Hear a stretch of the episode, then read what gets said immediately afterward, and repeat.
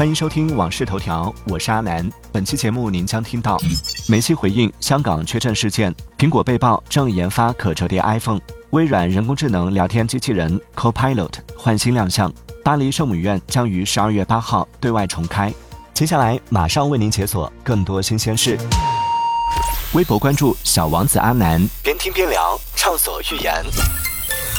除夕夜，二零二四央视春晚将正式与观众见面。随着春晚的临近，各种关于春晚的消息频频爆出。据最新消息，龙年央视春晚或将诞生超级锦鲤，锦鲤奖品也被爆出将包含问界 M 九。据灯塔专业版，春节档新片《龙年大年初一》二月十号 AI 预测票房出炉，单日大盘预测票房十二点九九亿，《热辣滚烫》《飞驰人生二》第二十条预测票房位列前三位。近日，一组由墨西哥、马来西亚、意大利、埃及、新加坡、秘鲁、法国等国的艺术家们为中国龙年创作的作品火爆海外社交媒体，甚至还在联合国总部展出。这些中西合璧的作品，不仅传递着美好的新春祝福，更是对中华优秀传统文化的独特演绎，吸引越来越多的人关注和了解中国春节文化。二月七号，梅西账号发文回应香港缺阵事件，其中提到很遗憾，因为腹股沟有伤，没能在香港站的友谊赛中出场。了解我的朋友会知道，我想在每场比赛中都全力以赴。据港媒消息，香港特区政府表示，梅西在港因伤缺阵，三天后在日本却活跃自如。不少香港市民表示质疑，希望主办方及球队给出合理解释。据外媒报道，苹果公司正在研发至少两款可横向折叠的翻盖 iPhone 原型机。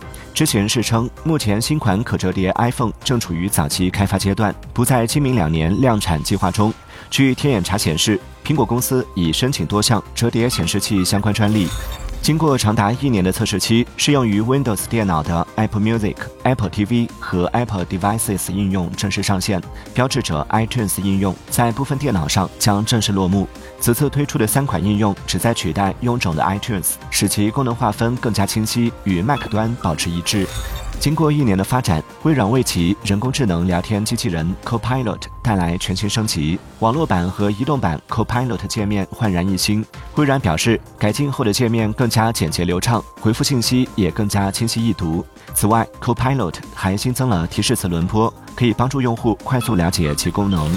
据报道，英国威廉王子重新履行王室职责。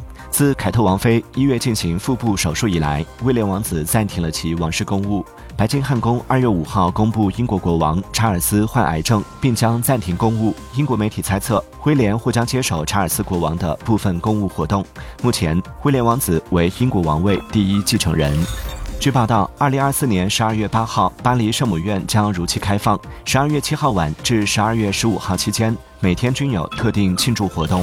二月七号十五时许，香港迪士尼乐园一过山车突然停在半空中，一度导致十二名乘客被困。从香港特区政府获悉，香港机电工程署当日进行初步调查后表示，事故是由于上洛克区列车延误，安全系统启动，并将轨道上的所有列车制停。事故中没有乘客受伤或机件故障。近日，广西白色的谢先生开直升飞机回家过年，引发关注。对此，谢先生回应称，飞机油耗大概是一小时八百元，申请了临时起降点，合法合规，很方便。微博关注小王子阿南，边听边聊，畅所欲言。欢迎继续收听《往事头条》，接下来为您解锁更多精选热点。